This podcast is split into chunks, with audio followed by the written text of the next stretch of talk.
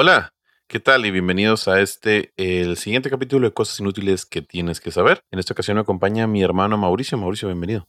¿Qué tal, Manuel Alberto? Saludos a todos y todos que nos acompañan. Gusto saludarlos.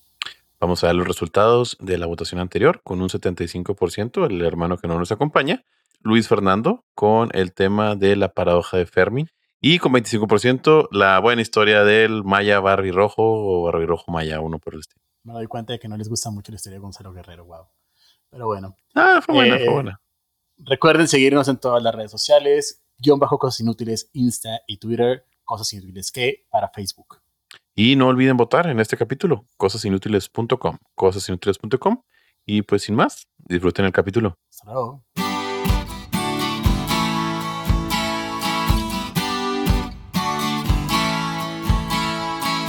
Cosas inútiles que tienes que saber donde te enseñamos cosas que no te van a servir de nada, pero siempre es bueno saber.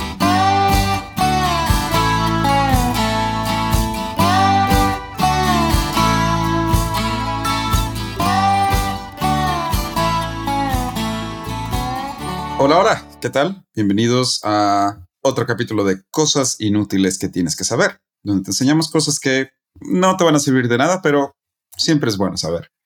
Me acompañan, como de costumbre, mis hermanos Mauricio. Hola, Mauricio. Hola, hola, ¿qué tal Luis Fernando? Manuel Alberto, un gusto saludarlos como siempre. Y pues Mauricio ya lo spoileró. Mario Alberto está aquí también. Hola, Mario Alberto. ¿Qué tal? ¿Cómo están todos? Bienvenidos a un miércoles más de cosas inútiles que tienes que saber. Así es, todos los miércoles en sus plataformas favoritas a las diez y media. Pero bueno, les vamos a platicar un poco de cómo es la dinámica, por si se les olvidó. En esta ocasión, Mauricio y Mario Alberto van a platicar un tema. Ninguno de nosotros sabemos de qué va a platicar el otro. Así que todas las reacciones que van a escuchar son reacciones a tiempo real. Y mientras tanto, para que se desaburran un poquito de sus dos temas que de seguro van a estar bien aburridos, yo les voy a estar platicando random facts interesantes para que, pues para que sigan escuchando el podcast y lo terminen. Después de esto, probablemente aún más aburridos. Y después de esto, ustedes van a decidir quién los entretuvo más o cuál fue el dato más interesante. Puede ser Mauricio, Mario Alberto, o la verdad solo lo terminaron para escuchar mis random facts. Por lo general es el Mauri. Dijo nadie nunca. La última vez tuvimos un triple empate, lo cual se está volviendo muy común. Pero bueno. Oye, ¿puedes, tener, ¿puedes tener un triple empate en algún deporte? ¿No, verdad? Pues sí, sí es. Ah, no, sí, una vez en, en, natación. Sí, es lo que te iba a decir. Una, vez en natación, sí, un triple Cada vez es más difícil, pero sí puede haber triple empates. Sí, sí, sí, es cierto. Pero bueno, ok. El día de hoy, ¿quién va a empezar? Habíamos decidido que iba a empezar. Yo mero. Mauricio. Ok. Pero antes de que empiece Mauricio, yo les voy a platicar mi random fact del día de hoy. Que de hecho puede que Mauricio se moleste porque ya se lo había dicho a él una vez. Ay, no. Sabía que a principios del siglo XIX, finales del siglo XVIII, cuando el tomate estaba siendo introducido a Europa, los europeos pensaban que era una fruta venenosa. No tenía idea. ¿No? Y pensaban que era una fruta venenosa porque después de que el tomate, para empezar, el tomate, eh, para los que no sepan, es una fruta endémica de, del continente americano. Entonces los europeos no la conocían. Cuando la encontraron, se lo llevaron a Europa y al principio era una fruta, porque el tomate es una fruta, era una fruta exótica. Sí, entonces solo la gente de la clase alta la podía comer porque pues, eran los únicos que se lo podían costear. Pero después de algunos años, estos eh, aristocráticos que comían tomate, algunos de ellos empezaron a morir de una enfermedad que no conocían. Entonces lo único que pudieron pensar es, pues es el tomate el que los está matando. Llegó a ser tan impopular que fue llamada la manzana venenosa por su color rojo. Eh, pero bueno, como todo tiene explicación y ahorita como eh, cualquier cocina mediterránea les puede decir el tomate no es venenoso, pero ¿qué es lo que pasó aquí? Lo que pasaba es que los platos de la gente con dinero en Europa eran de pewter. El tomate es una fruta con un nivel de ácido tan alto que hacía que el plomo del pewter se desprendiera y que entonces esta gente al comer comiera plomo y muriera envenenada de plomo. Obviamente esto no se supo hasta finales del siglo XIX, pero casi durante 200 años. Ah, y se supo, bueno, se supo que no era el tomate porque los italianos empezaron a usar el tomate para hacer salsas, porque ya nadie quería comer tomate porque literalmente mataba. Exactamente. Entonces la gente lo empezó a usar para sus pizzas, la gente de menos dinero lo empezó a usar para hacer salsas, y así fue como se dieron cuenta que en realidad el tomate no era el del problema, sino que otra cosa. Y ya fue hasta después que se dieron cuenta que era eh, por la acidez del tomate el plomo que se desprendía del piota. Vaya, vaya. No. Interesante. Muy interesante la historia de la manzana venenosa. acabas de perder como 10 votos. Muy bien. Yo siento que hay gente que lo va a encontrar interesante, para ser sincero. Los vendedores de Pewter. No, probablemente ellos no. Pero los tomateros sí. Mauricio, ¿quieres empezar con tu tema? Con todo el gusto. Ese tema lo titulé Una blanca brecha en la trinchera. Era diciembre de 1914 y apenas transcurridos los primeros meses desde el inicio de la Primera Guerra Mundial, alemanes y aliados batallaban en los frentes de Bélgica y Francia. Desde sus trincheras, anegadas, los soldados del Imperio Alemán y las tropas británicas intercambiaban disparos sobre una franja de tierra, tierra de nadie, en las que los camaradas heridos y muertos yacían esparcidos. Fueron ¿Qué dos días era? normales. ¿Cómo? Diciembre ¿Qué de fecha? 1914. Obviamente, Manuel Alberto, como es algo relacionado con alguna guerra mundial, ya se sabe absolutamente toda la historia. Sí, ya sé. Fueron dos días anormales. Anormales en una guerra que se libró desde unas trincheras donde las condiciones eran tan inhumanas que el promedio de vida de los soldados era de seis meses. Esa gélida noche de 1914, los soldados aliados empezaron a divisar. Pregunta, pregunta, pregunta. ¿Su promedio de vida era nacían y en seis meses se morían? O sea, ¿Es en ¿con serio? O sea, llegaban literalmente a las trincheras y morían en seis meses, brother. Ah, ok, ok, ok, perdón, perdón. Voy a continuar con mi dramática interpretación, por favor. ¿eh? Ok, perdón. Ah, ok, perdón, discúlpanos. Te ponemos una rosa blanca. Esa gélida noche de 1914, los, los soldados aliados empezaron a divisar pequeñas luces a lo largo del frente de guerra alemán. Lo que presagiaba el reinicio del ataque alemán no era más que una señal de concordia. Por orden del Kaiser Guillermo II, las tropas alemanas habían sido obsequiadas con raciones extra de tabaco, salchichas y miles de abetos y lucecitas de Navidad para subir la moral de sus hombres y celebrar las festividades. El murmullo de los villancicos, el sonido de las armónicas y gaitas reemplazó inmediatamente el estruendo de los obuses y el silbido mortal de los proyectiles. Al llegar la Nochebuena, en varios puntos del frente occidental, los alemanes colocaron árboles iluminados en los parapetos de las trincheras y los aliados se les unieron en un alto al fuego espontáneo. Fue la conocida como tregua Navidad de la Primera Guerra Mundial. El subcabo Henderson, de la Brigada de Ingenieros Reales, le escribió a sus familiares el día de Navidad, el encargado de guardia nos despertó a nuestro pacífico sueño a las cuatro y media AM. Se nos dio la orden de levantarnos y vestirnos. Marchamos entre cinco y diez minutos y llegamos a la línea de fuego, donde nos percatamos de que no había disparos de ninguno de los dos lados. Cuando llegamos a un cuarto de milla de las trincheras, pudimos oír cánticos provenientes de ambos lados. Nuestros hombres estaban cantando villancicos, y cuando acababan los alemanes, los ovacionaban nosotros terminamos cantando Dios salve el rey. Oye, nada que le contestaron, pues qué mal porque te tocaba con mi familia. ¿eh? ya sé, ¿verdad? Dúdalo, dúdalo. La desolación de esos campos de Flandes, agujerados por los bombardeos y comparados incluso muchas veces con el, con el paisaje lunar por el vacío bucólico de la tierra, fue bautizado por los anglosajones como el No Man's Land, la tierra de nadie, donde durante la tregua se sepultaron a cientos de compañeros caídos en combate. La mañana del 25 transcurrió bajo la misma calma. El rumor ya se había expandido y en los estados mayores había algo de desconcierto, así como también en el corazón de algunos oficiales hinchidos de nacionalismo. Esa mañana, soldados alemanes comenzaron a cruzar hasta las trincheras que hace pocas horas eran enemigas, pertrechados nada más con abrigos y banderas blancas, llegaban mascullando palabras en inglés. We no shoot and no work today. No disparamos ni trabajamos hoy. Perdón por mi acento alemán de inglés, perdón. Sí, entendimos esa parte. Gracias. Oh, podemos tener el rollo escuchar. Para ser sincero, no estuvo-. No estuvo tan mal tu acento alemán en inglés, ¿eh? Estoy bastante sorprendido. Yo creo Bastante. que de, de hecho creo que es peor tu inglés normal. Uy, uy, uy, De hecho, uy, ¿sabes uy. qué? Mejor, mejor hay, que, hay, que, hay que pretender que eres un alemán Sí, hablando no, inglés. Wow, wow, gracias. eh. Entonces ocurrió que algún iluminado del bando alemán dio una patada a un balón como toda invitación para zanjar las diferencias con goles. La dureza del terreno no impidió que las gambetas se impusieran ni que las inhumanas trincheras sirvieran por unas horas como un centro de confraternización. Un milagro. Así pues, hay testimonios de que oficiales escoceses cayeron a manos de germanos por tres goles contra dos.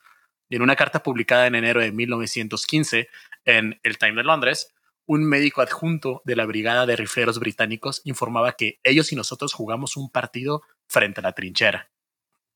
La historia del partido ha sido reconstruida por pedazos. Se sabe a través de los testimonios de supervivientes, cartas, algunas pocas fotografías y archivos del periódico El Daily Mirror. Publicó el día siguiente una foto de soldados ingleses posando con los alemanes.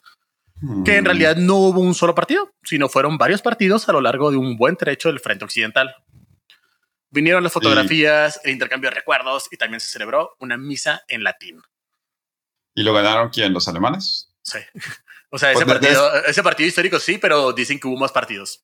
Probablemente lo ganaron los alemanes porque es la frase esa que dice el fútbol es un deporte en el que juegan 11 contra 11 inventado por los ingleses que siempre ganan los alemanes. Es que siempre. Me da gusto, That's true. me da gusto saber que la tradición apenas estaba empezando. En la víspera de Navidad y el día de Navidad de 1914, la unidad de Alfred Anderson del pr- primero y quinto batallón de Guardia Negra se alojó en una granja lejos de la línea del frente. En una entrevista posterior, 2003, Anderson, el último veterano escocés sobreviviente conocido en la guerra, recordó vívidamente el día de Navidad y dijo, recuerdo el silencio, el misterioso sonido del silencio. Solo los guardias estaban en servicio. Todos salimos de los edificios de la granja y nos quedamos escuchando y por supuesto, pensando en la gente de mi país. Todo lo que había oído durante dos meses en las trincheras era el silbido, el crujido y el gemido de las balas en vuelo, el fuego de las ametralladores y voces alemanes distantes. Pero hubo silencio de muerte esa mañana. A lo largo de la tierra, hasta donde alcanzaba la vista, gritamos Feliz Navidad. Aunque nadie se sintió feliz, el silencio terminó en la tarde y la matanza comenzó de nuevo. Fue una paz breve en una guerra terrible. Un teniente alemán, Johannes Neyman, escribió, agarré mis binoculares y mirando con cautela por encima de la trinchera, vi a la increíble vista de nuestros soldados intercambiando cigarrillos, whisky y chocolate con el enemigo. El día de Navidad, el general de brigada Walter Congreve, co- eh, comandante de la 18 Brigada de Infantería ubicada cerca del Neuve-Chapelle, escribió una carta recortando que los alemanes declararon una tregua ese día. Uno de sus hombres levantó valientemente la cabeza por encima de la trinchera y otros de ambos lados caminaron hacia la tierra de nadie. Oficiales y hombres se dieron la mano e intercambiaron cigarros y puros. Uno de sus capitanes fumó un puro con el mejor tirador del ejército alemán. Este no era mayor de 18 años ni siquiera. Congreve Wow. ¿El admitió capitán o el tirador? el tirador. Ah. Con- admitió que se mostraba reacio a presentar la tregua por temor a los francotiradores alemanes, de hecho. Henry Vaya. Williamson, un soldado de 19 años de la Brigada de Fusileros de Londres, escribió a su madre el 26 de diciembre. Querida madre, te escribo desde las trincheras. Son las 11 de la mañana. A mi lado hay un fuego de coque. Enfrente de mí, un refugio, mojado, con paja dentro. El suelo está descuidado en la zanja real, pero congelado en otros lugares. En mi boca hay una pipa, presentada por la princesa María. En la pipa hay tabaco. Por supuesto, dices. Pero espera, en la pipa hay tabaco alemán. Jaja. De un preso o encontrado en la trinchera, dices tú. Dios mío, no. De un soldado alemán. Sí, un soldado alemán vivo de su propia trinchera. Ayer los británicos y los alemanes se reunieron y se dieron la mano por el suelo entre las trincheras. Intercambiaron recuerdos y se dieron la mano. Sí, todo el día de Navidad. Y mientras escribo, maravilloso, ¿no? Bruce Bannister, que luchó en la guerra, escribió, no me hubiera perdido esa única y extraña Navidad por nada. Vi a un oficial alemán, una especie de teniente, creo, y siendo un poco coleccionista le insinué que me había enamorado de alguno de sus botones. Saqué mi cortalambres y con unas tijeras hábiles saqué un par de sus botones y los puse en mi bolsillo. Luego le di dos míos a cambio. Lo último que vi fue a uno de mis ametralladores que era un poco que era un poco peluquero aficionado en la vida civil, cortándole el pelo anormalmente largo a un dócil boche que estaba eh, pacientemente arrodillado en el suelo mientras la máquina automática se deslizaba por la parte posterior de su cabello. El capitán Sir Everett Hulse informó cómo el primer intérprete que conoció detrás de las líneas alemanas era Suflock y había dejado a su novia y una motocicleta de 3.5 caballos de fuerza. Hulse describió una canción que terminó con Alud recuerda, recuerda esas dos cosas. Dejé a mi novia y a mi motocicleta. La misma motocicleta Y mi de 3.5 motocicleta. caballos de fuerza. Espero que siga ahí cuando vuelva. Y también mi novia. Y también mi novia. ojalá, ojalá no me abandone. Y también que mi novia esté ahí. Eso también sería muy importante. Justo escribió una canción que terminó en Alud Sin, a la que todos los ingleses, escoceses, irlandeses, prusianos, gutenburgueses, etcétera, nos unimos. Fue absolutamente asombroso. Y si lo hubiera visto en una película cinematográfica, debería haber jurado que era falso. El capitán Robert Miles, infantería ligera de Shore of Fear del Rey, la verdad no tengo ni idea cómo se dice eso, que estaba junto al Royal Irish Rifles, eh, recordó en una carta editada al público del Daily Mail y el Wellington Journal and Trewursy News en enero de 1915 tras su muerte en acción el 30 de diciembre de 1914. Viernes, día de Navidad. Estamos teniendo el día de Navidad más extraordinario que se puede imaginar. Existe una especie de tregua desordenada y absolutamente desautorizada, pero perfectamente comprendida y observada escrupulosamente entre nosotros y nuestros amigos de enfrente. Lo curioso es que solo parece existir en esta parte de la línea de la batalla. A nuestra derecha e izquierda, todos podemos escucharlos disparar, con tanta alegría como siempre. La cosa empezó anoche, una noche fría, con escarcha blanca. Poco después del anochecer, cuando los alemanes empezaron a gritarnos, ¡Feliz Navidad, ingleses! Por supuesto, nuestros compañeros respondieron a gritos, y en ese momento un gran número de ambos bandos habían abandonado sus trincheras, desarmados, y se habían reunido en la discutible y había tierra de nadie. Aquí se llegó a un acuerdo. Todos de medianoche de esta noche. Todos los hombres estaban fraternizando en el medio, naturalmente. No les permitimos acercarse demasiado a nuestra línea e intercambiábamos cigarros. No se disparó ni un solo tiro en toda esa noche. No, no los dejamos llegar a nuestra línea, a la trinchera, ¿no? Sí, no se permitían llegar a las trincheras. Todo era en medio de tierra, en la de, tierra nadie. de nadie. Tierra de nadie, tierra de nadie. Así es, tierra de nadie. Uno de los alemanes la tierra, la tierra, de nadie era como 25 sí, no metros, te podías, una no, cosa así. no, y no te podías no parar ni siquiera ahí. O sea, te parabas ahí, era igual la muerte segura. Sí, Qué sí, padre nombre para un bar. Tierra de nadie. Ok. Tierra de nadie. Ok, bienvenidos a la próxima negocio familiar, un bar llamado Tierra de Nadie. ¿A dónde vamos? A Tierra de nadie. tierra de nadie. No, no, Yo- suena chido. Suena chido. Sí, suena muy chido. Eh, si le ponen así a su bar, por lo menos denos crédito. Sí, Algo de regalías. Lo voy a registrar antes de que escuchen esto, no se preocupen. Uno de los alemanes escribió, están claramente aburridos con la guerra. De hecho, uno de ellos quería saber por qué demonios estábamos luchando contra ellos. La tregua en el sector continuó hasta el Boxing Day. Comentó sobre los alemanes. Los poderosos simplemente ignoran todas nuestras advertencias de bajar de su parapeto, por lo que las cosas están a en un punto muerto. Eh, No una- podemos... ¿Sí? Perdón, nomás para los que no sepan, el Boxing Day es el día después de Navidad. O sea, apenas, el- yo apenas iba a preguntar y dije, Es- ah, es- que no sabe, soy el Sí, único que no sabe no, eso. no, no, no.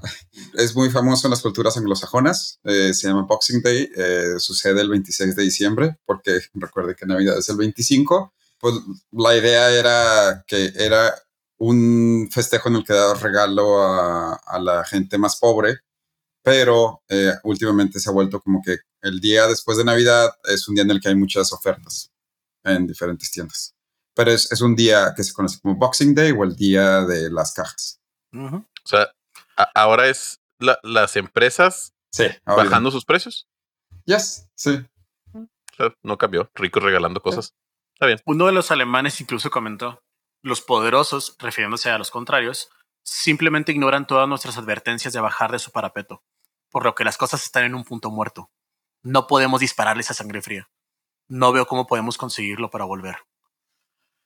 El general Sir Horace Smith Dorian, comandante del segundo cuerpo, emitió órdenes que prohibían la comunicación amistosa con las tropas alemanas enemigas. Adolf Hitler, un cabo de la decimosexta Reserva de Infantería de Baviera, también se opuso a la tregua. El 26 de diciembre se reanudaron las hostilidades sobre las once y media pm. Estuvimos de pie hasta que el día cayó. Relata el cabo Henderson. En este momento encontramos que los compañeros de los dos días previos habían tratado de ganar la posición. Fueron abatidos, como de costumbre. La mañana siguiente, el terreno donde habíamos sido tan amigos estaba cubierto por sus muertos. El milagro de Navidad había acabado. Los sucesos del 24 y 25 de diciembre de 1914 deberían de ser siempre recordados como las fechas en que tropas enemigas dejaron la crudeza de las trincheras y los alambres de púas por unas pocas horas de fraternidad y cordura. Un balón sirvió como símbolo de la unión. Oh. Y eso es todo por mi parte, señores. Qué intenso. Sí, Sí, qué, qué- qué- qué qué- tristezote. qué- qué intenso. No, eh, Sí, me acuerdo, sí. me acuerdo la primera vez que escuché sobre eso y la verdad, pues es, pues es una historia bonita. O sea, porque no deja de ser. ah, Nuestro Sí, especial de. Navidad. Bienvenidos a. Sí, de hecho, en Navidad no vamos a grabar nada y vamos a recordar este capítulo, by the way, ¿eh? o sea, muy seguramente. Pero sí, es una historia que me gustó mucho. Hay una película, por cierto, ¿eh? La pueden ver en YouTube. Sí, la película. Creo que, de hecho, creo que es francesa la película. Sí, es francesa. De hecho, le Sí, hicieron los francesa. franceses para que se involucraran en la historia. franceses. Ah. Interrumpiendo una historia de toda la vida. Algo así. Perdón, sí es cierto. Tiempo. Es que, eh, sí es cierto, eran ingleses con alemanes. Eran ingleses, alemanes y Sí, escoceses. ingleses, alemanes y es cosas. Sí, O sea, eran británicos. sí. Y la película es francesa. Sí. ¿Por qué? Pues porque los Claro. franceses se quisieron Pues meter a los- fuerzas a la historia. O sea, ellos los hubieran estado ahí. Y el director es español y le siento todo. O sea, porque, porque los franceses no estuvieron ahí, pero si ves la película, sí estuvieron. Ajá, O sea, al es final, correcto. ¿Qué importa? O sea, los ya nadie te franceses puede decir si sí estuvieron o no. Los franceses dicen de que sí estuvimos ahí. De hecho, sí fue como comenzó la UEFA. De hecho, mira, hay una película. Comenzó la web. Así decidimos quién iba a ser el host del próximo mundial. Chuchos, chuchos. No sé Oye, si hay quieras- unas cartas, hay unas cartas de, de personas que se opusieron a eso. Sí, no, claro. O sea, O sea, de hecho fue hay, hay cartas al revés de que no puedo creer que mis compañeros estén tomando y fumando con las personas que mataron a mi enemigo, amigo. sí, Ajá, sí, sí. sí. No, deja bueno lo, que sí dos. está- lo, lo que también está bien fuerte es estando ahí mismo. O sea, ¿estás de acuerdo que pudieron haber matado a tu hermano ahí mismo en, en esa trinchera y estás confraternizando con ellos? Ujú. Sí, sea, sí, sí está. Sí está, No Ah, pero está es que te fácil. Y Luz que esa guerra estuvo bien rara. Sí. bueno, todas, sí. no, todas las guerras son raras, ¿no? encarnizado. pero encarnizado. Sí, claro. Que es como cuando Mauricio dijo que es un pájaro con una cara muy rara. O sea, sí, claro. Sí, estaba Pero muy es que raro. siento que ese estuvo, estuvo más raro de lo normal por el hecho de que no se movían. Sí. O sea, fue una guerra muy brutal. Fue una guerra muy brutal en ese sentido, en el que en realidad estuvieron durante mucho tiempo peleando por lo que llamamos tierra de nadie. O sea, tierra de nadie. Y era horrible, como dijo Mauricio, el- sí es cierto que el promedio de vida era seis meses. Y, y- y- el problema es que para ese entonces las potencias europeas tenían todo este armamento que habían preparado durante tantos años y no sabían qué hacer con él. Los morteros eran básicamente y lo luego- que hacía la diferencia entre ganar y perder. Además, fue la primera gran, gran guerra en la que ya la táctica militar, de le- ya podías matar gente de lejos. Sí, sí, sí, sí. sí. Es, es- no, es- Porque es- antes es- de eso, antes de eso, yo creo que sería la, pues, la invasión napoleónica, algo. Sí, sí, sí, que, que no deja de ser de mosquetes y el- por el alcance de los mosquetes sigue siendo una guerra más o menos de frente a frente. Pe- Pero es como tú lo dices, era frente a frente y las líneas seguían siendo líneas, o sea, li- línea tipo romana, Sí, sí, Sí, no eran trincheras. No eran trin- y, en Sí. e- y en esta fue guerra de trincheras. Y las trincheras ocurren por lo mismo, porque como ahora ya hay morteros, ahora ya hay tanques, ahora ya hay aviones, pues necesitas esconderte bajo tierra. Ese fue el problema.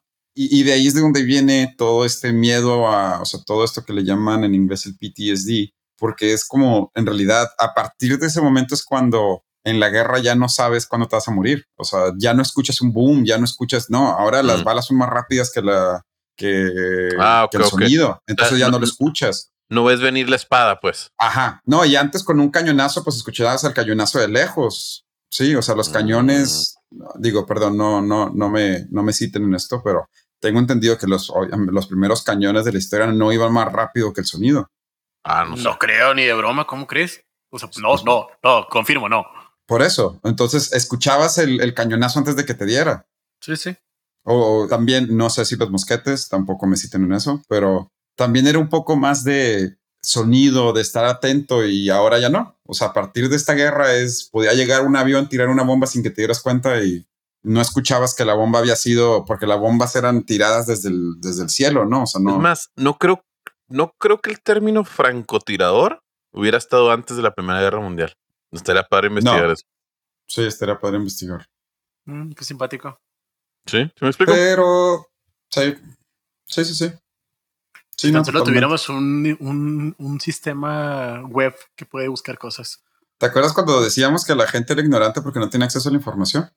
Eh, el origen del término este, sí se sitúa en la guerra franco-prusiana de No manches. 1870. Franco, Ujú. francotirador tiene la palabra franco de Francia. Espera, Sí. no. No. Sí, no. Ah, blow mind. sí. Sí. Para procesar lo que acaba de decir, sí, pues Sí, no sé. sí. Yo, yo confío en Mauricio. Confirmo, Mauricio sí, que sí. Francotirador. Fíjate qué botana. Y el término sniper sí proviene de Escocia e Inglaterra. Ay, no, francotirador. Estamos chido. Bueno, ok. Para finalizar este tema triste, vayamos con un random fact también. Más un triste. poquito triste. Más o menos. Am, obviamente está relacionado con el espacio porque soy yo. Pero sabían que la mayoría de las estrellas que van a existir en la historia ya fueron creadas. No, acabas de matar mis ilusiones. Sí, a mí también, no sé cómo. Pero no sé cómo.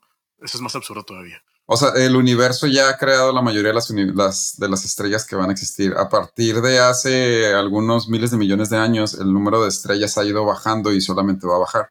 ¿Cómo Entonces- puede bajar el número de estrellas? Se muere, ¿no? se van Por una, muriendo, super- sí. por una supernova.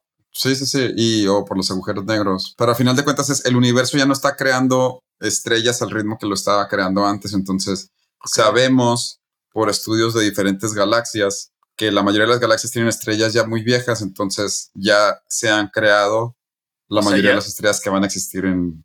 O sea, ya estamos en el proceso de reunir todo. o sea, primero explotó No. y ahora se reúne. No, de hecho, es más triste que eso. Le llaman la muerte. todos. Exactamente, le llaman la muerte fría. Que poco a poco las estrellas van a ir desapareciendo y al final solo va a haber una estrella que va a desaparecer y ya no va a haber nada en el universo. Pero la materia no se crea ni se destruye, solo se transforma. O sea, se va a quedar inerte todo y ya. No va a haber energía. No, bueno, más bien vamos a llegar al equilibrio de la energía. O sea, al estatus natural, oscuro y frío. Sí, sí, porque la, la Eso está bien naturaleza filosófico, trata, ¿eh? Sí, ya sé. La naturaleza trata de equilibrarse, ¿no? Cuando dijiste equilibrio de energía, yo, yo imaginé Star Wars. Star Wars. Sí, claro Muy que sí, bien, es el la Claro, está bien, cabrón. Pero bueno, pues sí, ese es mi random fact. La mayoría de las estrellas que van a existir ya fueron creadas. Básicamente moriremos todos. Exactamente. Pero bueno, vamos a una pausa y luego regresamos con el tema de Mario Alberto. ¿Qué les parece? Me parece perfecto. Chile.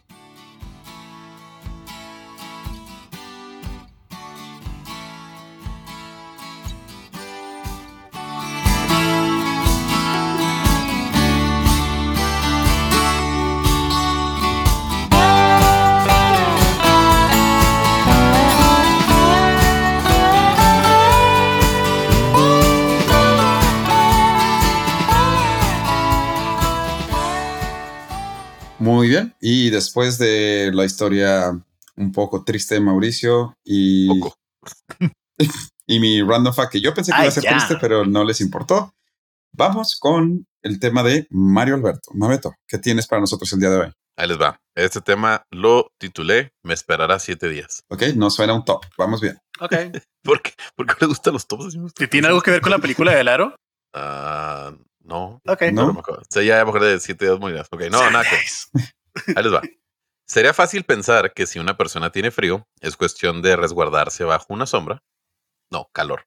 Sí, sí, porque si tienes frío, Excelente. si tienes frío y vas a te una sombra, pues. Ya. Ok, ok. Si una persona tiene calor, es cuestión de resguardarse bajo una sombra, tomar algo, prenderle el aire o un abanico. Sí, ok, sí, sí, sí. Perdón. Caso contrario, si tenemos frío, ahora sí, hay que ponerse un abrigo, eh, ponerse en el sol o bajarle el aire. Si estamos cansados, dormimos, tomamos café o nos bañamos. Pareciera que para la mayoría de nuestras situaciones incómodas, el humano se ha encargado de crear una solución. Incluso otras creó de manera evolutiva. Una persona debe, y no hablo de un deber moral, hablo de deber por obligación fisiológica, creada por la evolución. Ah, por favor, esperen mi ejemplo antes de cambiarle del canal, aunque Mauricio ya los aburrió. Si una persona tiene sed, debe tomar agua, pero esta Sí. necesidad no fue inculcada por sus padres. Esta necesidad fue entrañada en su ADN. Los miles de años de evolución se encargaron que aquellos humanos primitivos que sí tomaban agua, es decir, que permanecían hidratados, vivían más. Y al vivir más, más hijos, y al más hijos, más genes esparcidos de organismos que sí tomaban agua. Y así como este ejemplo burdo, podemos platicar de muchas necesidades más que la evolución se ha encargado de cubrir. Por ejemplo, Mario dor- Alberto, el nuevo Carlos Darwin, el nuevo Charles Darwin.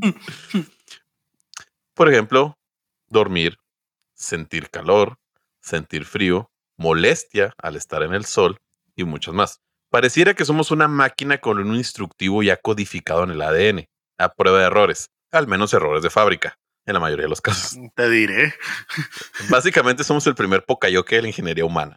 La evolución humana dijo, no te preocupes humano, ¿no quieres entender que no puedes comer cosas putrefactas? Lo volveré insoportable al olor y al gusto. Levántate y case algo fresco. Sí.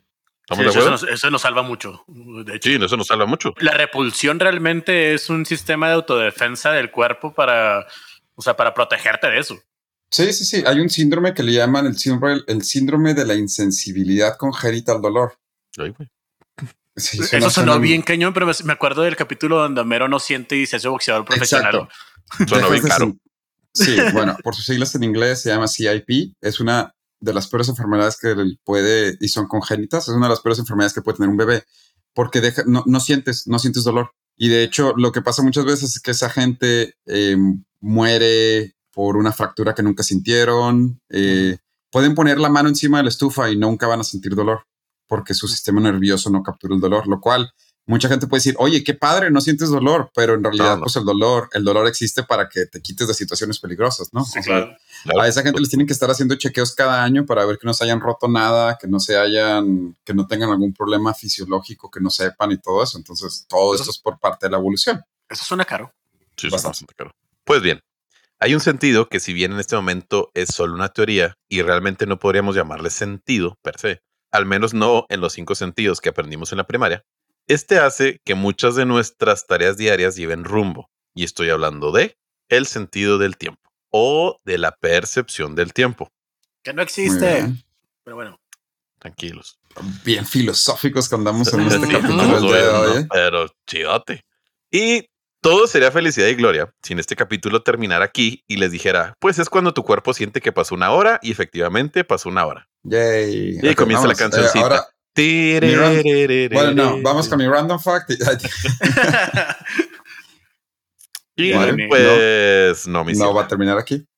Claro que no. Siéntense y relájense que esto apenas comienza y se pone bien pinche raro. No, ok. ok. Creo que ustedes como yo, e imagino que los que nos escuchan, tenemos la sensación que cuando éramos chicos, primaria por ejemplo, un año era una eternidad.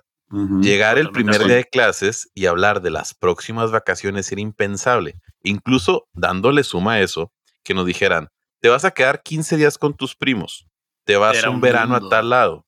Incluso el decir, te vas a quedar una tarde en casa de un amigo. Esto podría sonar una tortura de la Santa Inquisición si ese amigo no te caía bien. Y no ayuda mucho si le avanzamos en la edad. Vámonos a secundaria. Sentir amor por alguien en pocos meses. Hmm. Un amor, un amor de verano. Lo, lo raro Sí, que se escucha amor un amor de, verano, verano. sí. Un amor de verano. Un amor Sí, de vacaciones. Cuando conociste a alguien en un, en un tiempo En un hotel, literalmente.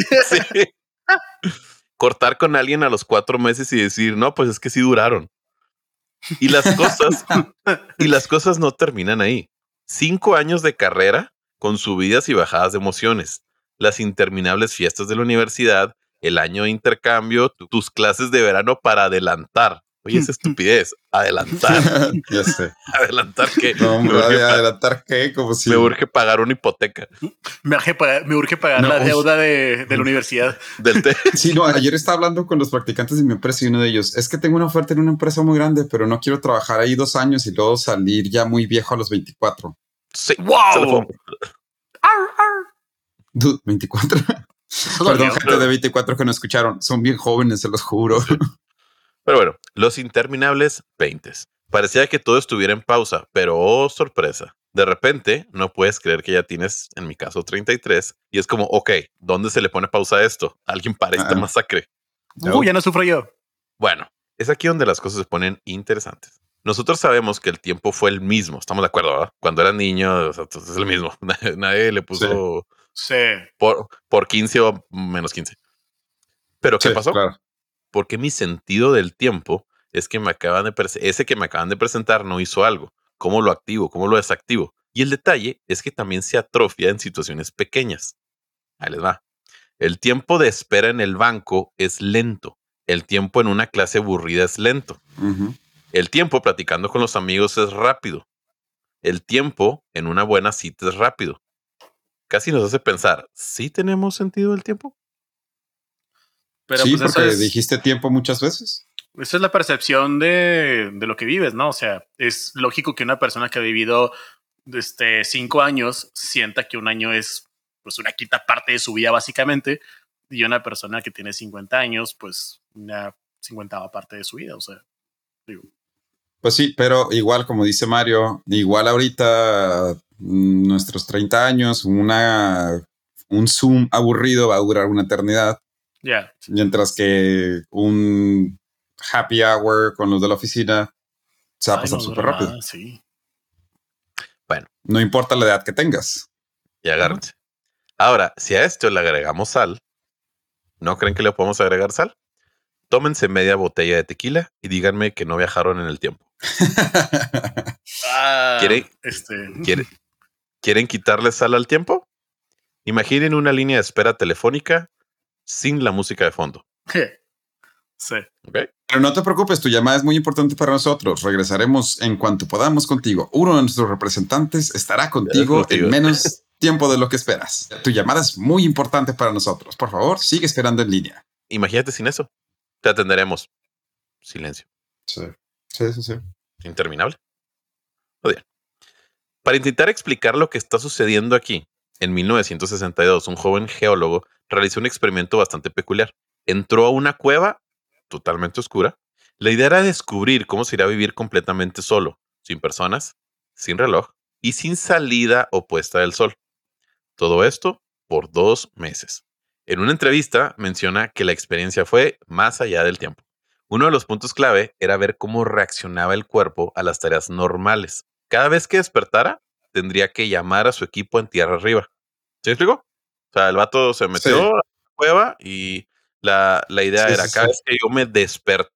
Pero fíjense eso, cada vez que yo me despertara, recuerden que está oscuro, tiene una lamparita nomás, ahí se llevó unos libros y o sea, cada, vez, cada vez que él dormía, cada vez que despertara, tenía que hablar. Ujú, Y aquí es donde las cosas para el cuerpo del geólogo comenzaron a distorsionar. ujú. Mike. Cierto, no les dije el nombre del geólogo. Michael permanecía despierto solo por 6 horas y dormía 18. O permanecía despierto 27, Wow. pero al final, ya sea que durmió 20 y despertó 4, o se despertó 20 y solo durmió 4, el promedio entre ciclo y ciclo era muy cercano a 24 horas. Wow. Vamos a digerir esto. Se fijan que les dije que durmió 6, no, se despertó 6 y durmió 18. 18 más 6, Sí, 24. 24. O despierto por 27 horas, muy cercano a 24. Sí. O 24 o digo 4 y 20. Ujú. Ya, ya- ya sea que estuviera despierto 20 y dormido 4 o despierto 4 y dormido 20, pero la suma de las dos era muy cercano a 24. Era muy cercana a 24. Aguas con esto, un ciclo sería duermo, me despierto, duermo, me despierto. Sí. Cualquiera de las combinaciones, la suma era muy cercana a 24. Y Ok. fue un descubrimiento clave del experimento. Sin señal alguna de que un día natural, es decir, 24 horas, es decir, sin su reloj, sin ver el sol, sin alguna señal, su cuerpo seguía con ciclos de 24 horas. Ya. ¿Ok? Sí. Los científicos dedujeron que el reloj más antiguo lo tenemos incrustado en nuestro cuerpo y le llamaron reloj circadiano. Sí. sí. reloj Si se fijan, la circadiano. palabra circadiano tiene la palabra día incrustada. Ah, circadía. Ah. Y esto es porque en esencia se basa en un día natural. Al parecer, nuestras células tienen este reloj, incluso crean proteínas para poder saber el tiempo. Wow. Imaginen que la célula segrega cierta proteína y de repente se apaga, deja de segregarla, espera y la vuelve a segregar, se vuelve a prender. Ok. Pues adivinen cuánto dura este ciclo de la proteína. 24 horas. Exacto, 24 horas. Y esto es encontrado en la mayoría de los mamíferos, aves, Sí. reptiles, insectos y por si no fuera poco, no es algo especial de las de las bueno, de los que tengamos cerebro. Las Sí. plantas también lo hacen, incluso las bacterias lo hacen. Básicamente solo debes tener Ah. células para hacerlo. Sí, Pero sí, buen punto. la pregunta del millón es, ¿por qué? ¿Por qué tenemos todos los organismos este reloj en nuestras células? A ver, vayamos hacia el pasado. El que significa que todos los tengamos hasta las células es que el ciclo circadiano es algo que apareció desde mucho antes de que existían los mamíferos, ¿sabes? Los reptiles. Es algo que hemos estado heredando desde ese entonces de la evolución. Aquí es donde a mí me explotó la cabeza. Mm, Muy bien, muy bien. Y de hecho, quisiera hacer un experimento y pedirles que le pongan pausa y que ustedes generen su propia conclusión. Ok, póngale pausa. Pónganle pausa y volvemos en 5, cuatro. 4, 3.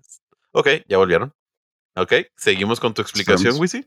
No, esa, esa es mi explicación. Algo tiene que ver. Manuel Alberto, yo supongo que nos va a explicar por qué estas células hace millones de años tuvieron la necesidad de desarrollar este ciclo circadiano que ahora conocemos. Mauricio. ¿Tiene algo que ver con la luz del sol? Mm. Sí, lo más probable es que sí. Pues ahí les va. La teoría. Resulta que hace miles de millones de años, cuando se dieron los primeros indicios de la vida, ojo, los primeros indicios de toda la vida en general, ¿eh? no de alguna especie. Bueno, pues en estos indicios, las células que se dividían durante el día eran dañadas por los rayos UV del sol y morían. Ah, sí. Pero las células que lo hacían por las noches no eran dañadas y podían volver a hacerlo y volver a hacerlo. De tal manera que se seguían reproduciendo. Y la única manera de poder seguir reproduciéndose era llevando este continuo ritmo. Ya. Este continuo ritmo de esconderse del sol y esperar la noche, creo que ya a estas alturas podrán adivinar cuánto duraba este ritmo del que estoy hablando. Pues sí, dependiendo del hemisferio, pero digamos que el ritmo duraba 24 horas 24 aproximadamente en horas. promedio. La espera de la noche fue fundamental para la reproducción de estas células. En otras palabras, llevar el ritmo del tiempo fue crucial para la reproducción de la vida. Y como ya dije, esto fue en las primeras células. De aquí salieron todos los seres vivos del planeta, por lo que nos Claro. topamos con este gen evolutivo en prácticamente cualquier célula. Ah, qué padre que si juntas mi respuesta y la respuesta de Mauricio, hace la respuesta original. Sí, Sí, de sí. hecho. De hecho, me sorprendió que Ah. Mauricio dijera sol. Uf. Mauricio, el abogado de la familia. Vaya, vaya. No, no, pues es que estuvo, estuvo muy creativo que dijera sol. Yo no lo Sí, la verdad, sí. Yo no lo hubiera dicho. Con el tiempo, este ritmo, este gen, este sentido, como les gusten llamarlo, nos dio una rutina, una rutina biológica, por así decirlo, y pudo comenzar con algo sumamente rudimentario. Duermo, me levanto, como, baño, como, vuelvo a dormir. Fíjense, ¿eh? Es Sí, sí. duermo, me levanto, o sea, tengo que dormir, me levanto, como, tengo que hacer el baño, como, vuelvo a dormir. Y lo más importante aquí, repito y repito, como en las células. O sea, es, Sí. me espero, no creo la proteína, ya no hay sol, me duplico. Me espero no haya sol, me duplico. Claro. Lo esencial es que se reinicia cada 24 horas este ciclo, de manera biológica.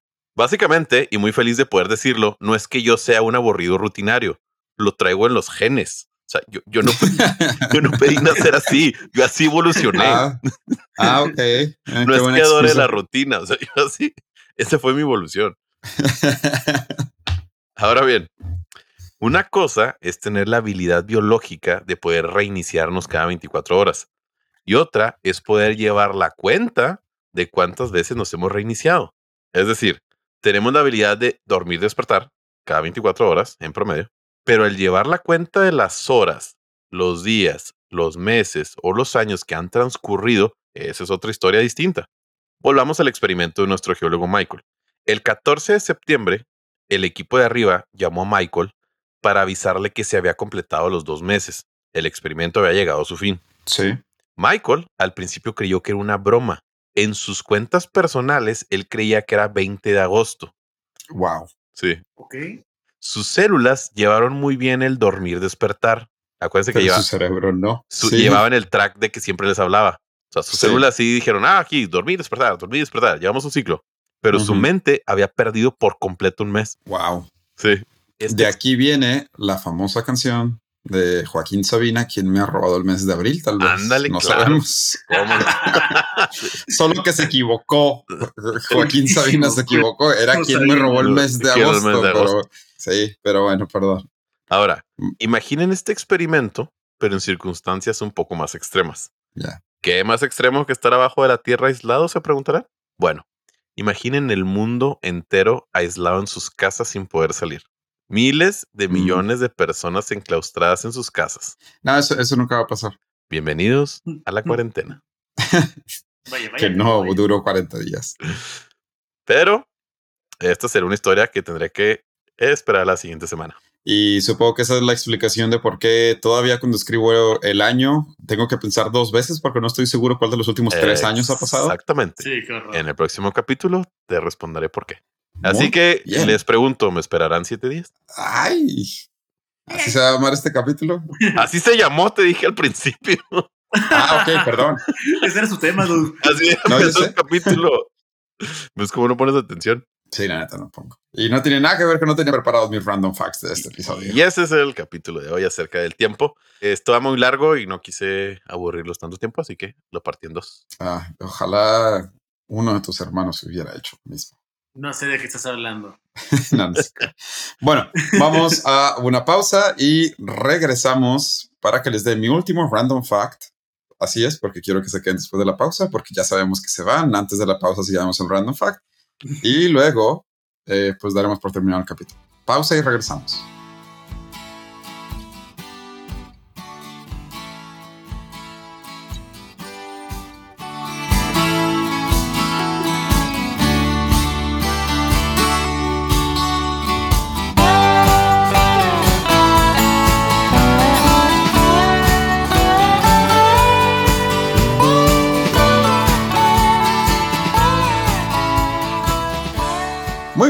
Este último random fact que les tengo se lo dedico al ingeniero Mario Mata Carrasco porque es una de sus historias que platica mucho. Eh, Mauricio, Mario Alberto, como amantes del béisbol que son, Ah, Sí. claro. Se lo puedo mostrar. ¿ustedes creen que un pitcher puede ganar y perder el juego al mismo tiempo? Ah, esa historia sí me la sé. Así que. Ah, no sé, algo, algo me dijeron, la verdad no, no me acuerdo. Sí, no, algo te lo dijeron y probablemente fue tu señor padre, porque en la temporada de 1963, los Pericos de Puebla jugaban contra los Tigres de México. ¿Sí? Empezó lanzando el pitcher Mauro Riz. Cuando se jugaba la quinta entrada, se registró un cortocircuito en el Parque del Seguro Social, porque Parque del Seguro Social, el chiste se cuenta solo. Eh, entonces, Oye, la fila era interminable, ¿no? Para entrar. sí, la pila, sí, sí, sí, sí. Nomás había un pitcher. O sea, y no se daba abasto. No, no es cierto. Bueno, No, había- no había Este- suficientes bolas, ¿verdad? Sí, no había suficientes bolas. Eh, Mauro Ruiz, el pitcher de los Tigres, eh, empezó ah, siendo el pitcher de los Tigres cuando se va la luz del juego. Entonces, pues deciden que, oye, bueno, pues vamos a suspender el juego y si se necesita, si este juego llega a ser importante, lo terminamos al final de la temporada. Entonces se suspende el juego en la quinta entrada. Cuatro semanas después de este juego, Mauro Ruiz sería vendido a los Pericos de Puebla. Al finalizar la temporada, los Pericos de Puebla y los Tigres de México quedaron empatados. Entonces, ese juego que había quedado pendiente, ahora sí se tenía que jugar para pues saber quién iba a quedar en primer lugar en la temporada, ¿no? Entonces se reanudó el juego con los Tigres ganando 3 a 2 y Puebla bateando, dos hombres en base. Por los Tigres fue llamado a lanzar Nicolás García y por los Pericos, Mauro Ruiz, quien estaba pichando ahora para el equipo contrincante de con el que había empezado el juego. El juego se puso complicado, pero a final de cuentas, Mauro Ruiz eh, terminó ganando el juego. Es decir, los Pericos de Puebla se alzaron con la victoria con Mauro Ruiz en el montículo, venciendo a Mauro Ruiz en las primeras cinco entradas. Así que así Mauro Ruiz se volvió el primer pitcher de la Liga Mexicana y tal vez del béisbol, porque en Estados Unidos un pitcher que es cambiado de equipo no puede empezar un juego suspendido contra su equipo, su ex equipo, pero pues en México sí se puede. Así que Mauro Ruiz se convirtió en el primer pitcher de la Liga Mexicana en ganar y perder un partido al mismo tiempo. Y así es como descubrimos también que el pitcher sí es relevante en los partidos. Sí. Así es. Ahora, a ver, tienen que saber que nosotros sabemos de béisbol lo mismo que sabe un esquimal Sí, de, sí, sí, sí. No, no, de tengo surfear, la ¿eh? menor O sea, idea. Pro- probablemente alguien va a llegar con una cosa súper definida, así que bueno, es que en realidad el pitcher. Pero bueno, Mauro Ruiz pichó para los dos equipos y uno de ellos ganó y el otro perdió. Ya después vienen con sus estadísticas de que no estaba lloviendo en Chicago porque era un martes en la noche.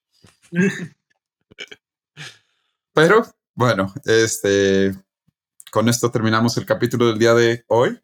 ¿Algo que quieran añadir? No, nada. Gracias por, por seguirnos en nuestras redes sociales. No se olviden de votar ¿En dónde? cosasinútiles.com. Es que lo que no saben es que Mario se sabe de memoria la página de internet y por eso Porque es lo único que me dejan decir, porque siempre la regaba en las demás redes sociales. y Mauricio, ¿qué dijiste? ¿Facebook? Guión bajo, cosas inútiles. Eso es en Twitter e Instagram. Facebook, cosas inútiles, ¿qué? Ah, sí, tampoco me lo aprendí. Ven, porque no Muy bien, perfecto. Muchas gracias por seguirnos y nos vemos en el próximo episodio.